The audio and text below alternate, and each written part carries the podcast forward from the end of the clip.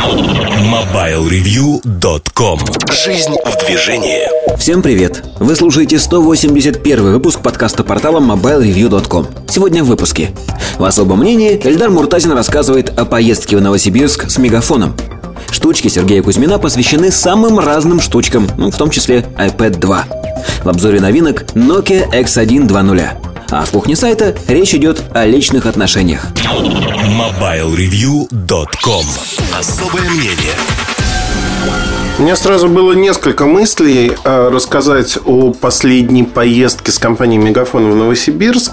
Э, несколько тем даже, не мыслей. Э, поездка была интересной, потому что впервые в России я попробовал связь на высоте.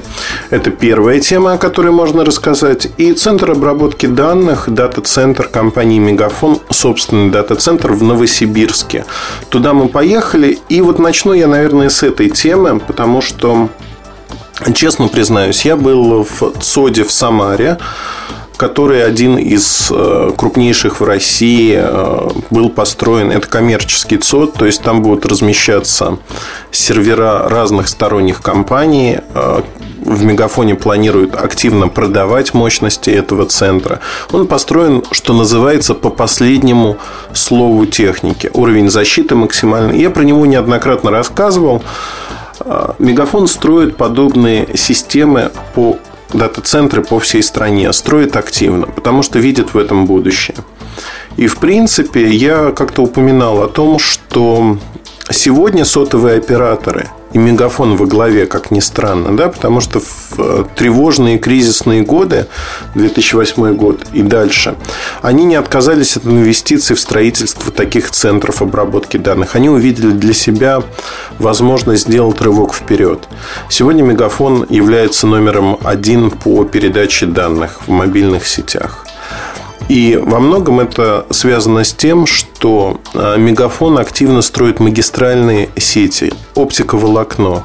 На сегодняшний момент в России номером один является Ростелеком. Они обладают примерно, я боюсь соврать, 140 километров, 140 а, тысяч километров или 140, кил... 140 тысяч километров оптиковолокна проложено, да, 140 тысяч именно. 100 тысяч километров проложено у мегафона. То есть номер два и при этом разрыв стремительно сокращается. Это без учета арендованных сетей. Если брать э, арендованные сети у того же Ростелекома, то Мегафон уже сегодня является де-факто лидером российского рынка по этому параметру. Прокладывают сети, прокладывают активно а к четвертому поколению и к третьему поколению рассчитывают подвести ко многим базовым станциям оптиковолокно для того, чтобы скорость передачи была максимальной. То есть, фактически, электрификация страны но на коммерческих рельсах. Если говорить про 20-е годы прошлого века, когда электрификация, благодаря Ленину во многом и партии большевиков, то есть это был амбициозный проект, проект, в который не верил никто, потому что все-таки царская Россия, империя обладала несоизмеримо большими возможностями. Но если говорить про Советский Союз, который был образован тогда, мобилизация всех сил на отдельные проекты стала возможной. То есть фактически вся страна работала на то, чтобы появилось электричество в каждой точке этой страны, практически в каждой точке, в крупных населенных пунктах. Сегодня Мегафон и другие операторы работают над тем, чтобы интернет в базовой его версии, а именно интернет-доступ в сеть, не мобильный интернет даже, появился везде. Потому что оптиковолокно – это основа сети. Если есть соединение между отдельными пунктами, есть выход в интернет, то все хорошо. Дальше может появиться и мобильный интернет. Если нет опорной сети, изначальной сети, по которой передаются данные, все остальное невозможно. К чему вы будете подключать вашу базовую станцию? К воздуху? Так не бывает, к сожалению. И когда я ехал в э, дата-центр в Новосибирске, у меня была мысль такая, что дата-центр более старый, он неинтересный для меня, казалось бы. Я видел самарский дата-центр, и э, было искушение даже, в общем-то, остаться в гостинице. Я в те дни э, не спал, два дня я не спал, и выспаться. Вот выспаться, знаете, так, от души. Но я поборол это искушение и не пожалел об этом. В дата-центре Мегафона экскурсия была просто изумительной, потому что нас провели действительно по всем закоулкам этого дата-центра. Он строился для себя. В Новосибирске сегодня существует два дата-центра, которые частично резервируют друг друга.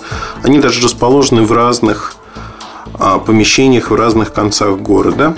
Один в центре, другой за городом, около а, аэропорта э, Толмачева. Я все время Екатеринбург с Новосибирском, Толмачево и Кольцово путаю. В Толмачево, насколько я помню, да.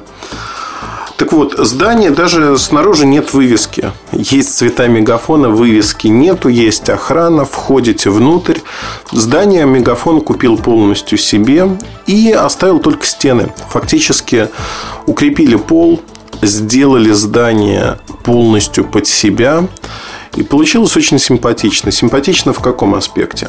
А, здание действительно поражает тем, что все системы зарезервированы. Это двойное или тройное резервирование. Во-первых, нам показали, как устроены машинные залы. Их два. Один на 500 квадратных метров, другой на 300 квадратных метров. В одном зале вертикальное охлаждение, когда холодный воздух дует снизу и выдувается вверх. Это маленький зал, насколько я помню. В большом зале сделали по-другому. То есть рядами стоят стойки, там стоят вентиляторы прецизионные, очень точные. Они до 0.1 градуса могут регулировать температуру. И там как раз-таки организована так называемая зональность, когда горячий воздух выдувается по горизонтали из одного ряда и вдувается в другой, ну, по сути, да. Если говорить о а, том, насколько хороший центр или плохой, ну, опять-таки, в чем оценивать? По питанию 2 мегаватта заведено, две независимые линии, которые заведены внутрь. Есть три дизель-генераторных установки, каждая по 700 киловатт. А, в сумме они могут э, продержать центр, скажем так, несколько часов. Аккумуляторные батареи позволяют, они также есть, выдают, э, по-моему, 700, 600, 700 киловатт и где-то 10-15 минут могут проработать. Все оборудование поддерживает горячую замену, вообще все. От вентиляторов до самих серверов. Центр мне понравился, откровенно понравился. И я к чему это все рассказываю? Вы знаете, этот центр, он сделан для себя. Это центр не на продажу, как правило. Там стоит какое-то оборудование стороннее, то есть э, некие клиенты, кто размещается на этих мощностях. Но изначально центр строился не как коммерческий, а центр под себя, под свои потребности. Очень продумано все. Нас даже завели в помещение пожаротушения и показали баллоны с газом, которые, в общем-то, тушат пожары. То есть там воды нет. Вся вода проведена внизу, все коммуникации фальшпол. Высота потолков 5 метров, но она сужена за счет того, что есть фальшпол, фальшпотолок. А, коммуникации подводятся по специальным рельсам, проложенным на высоте в потолке и спускаются уже вниз. То есть фактически это центр, который может работать автономно сам. Было бы питание, что называется. Удивительно, насколько все хорошо зарезервировано и будет подробная статья, будет подробный рассказ про этот центр. Мне очень понравилось. То есть мне понравилось то, что там действительно продумано все от и до. Не просто продумано, а очень, знаете, так одно к другому. По уму сделано.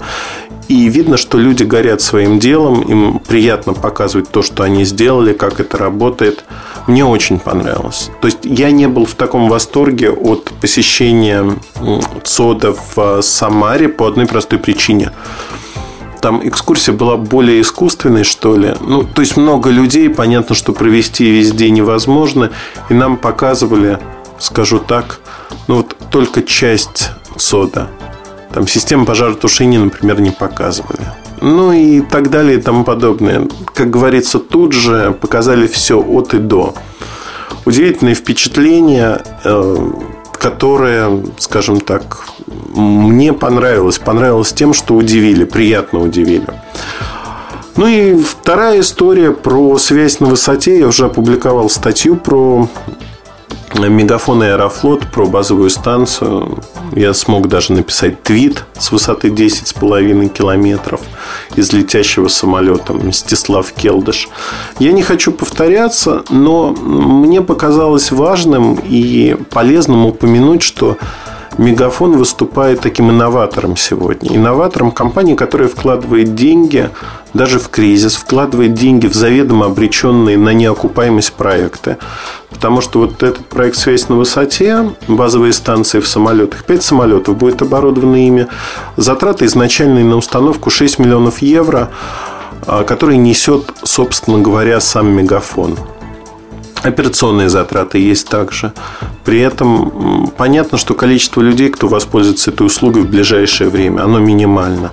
Понятно, что Аэрофлот, ту э, авиакомпания Аэрофлот, российские авиалинии, это, в общем-то, совсем не нужно, и они как-то не стремятся вкладывать свои деньги достаточно большие в это, и вряд ли вложат в ближайший год-два.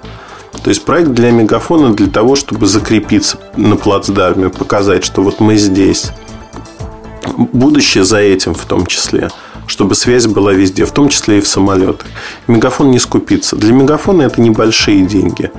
То есть 5-6 миллионов небольшие, но заметные деньги, хочу подчеркнуть. Компания зарабатывает.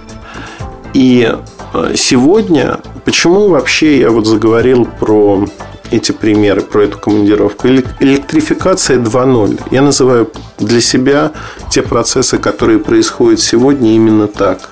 Сотовые операторы по факту они захватывают не просто новые плацдармы, они создают для нас, для россиян, для тех, кто живет в России, новые возможности, новые условия жизни. Когда интернет будет общедоступен так, как это сделано в США сегодня цифровое неравенство будет ликвидировано. К сожалению, государственные программы, которые были направлены, идея понятна, идея та же самая. Государственные программы, они фактически не работают. К сожалению, это так. И поэтому можно говорить о том, что на сегодняшний день мы а, пришли к тому, что это кому-то надо делать. Операторы взяли на себя эту задачу. За это им отдельное спасибо. Не стоит недооценивать то, что они делают. Несмотря на то, что они преследуют, безусловно, свои коммерческие интересы. Они делают крайне полезное для всех нас дело. Благо, если государство не сделало, то операторы его делают. Вот такая история про электрификацию 2.0. Я воспользовался случаем и убил сразу двух зайцев. Рассказал про свою поездку в Новосибирск – про Мстислава Келдыша, намекнул, что есть статья про это, подробная с фотографиями, как я пользовался связью на высоте смс-ками и тому подобными вещами. Вы ее найдете на сайте. Ну и также немного рассказал про ЦОД мегафона, который строился для себя. Приятно, когда люди делают что-то с любовью. С любовью к своей работе. Ну, вот как-то так. Удачи, хорошего настроения вам. MobileReview.com Жизнь в движении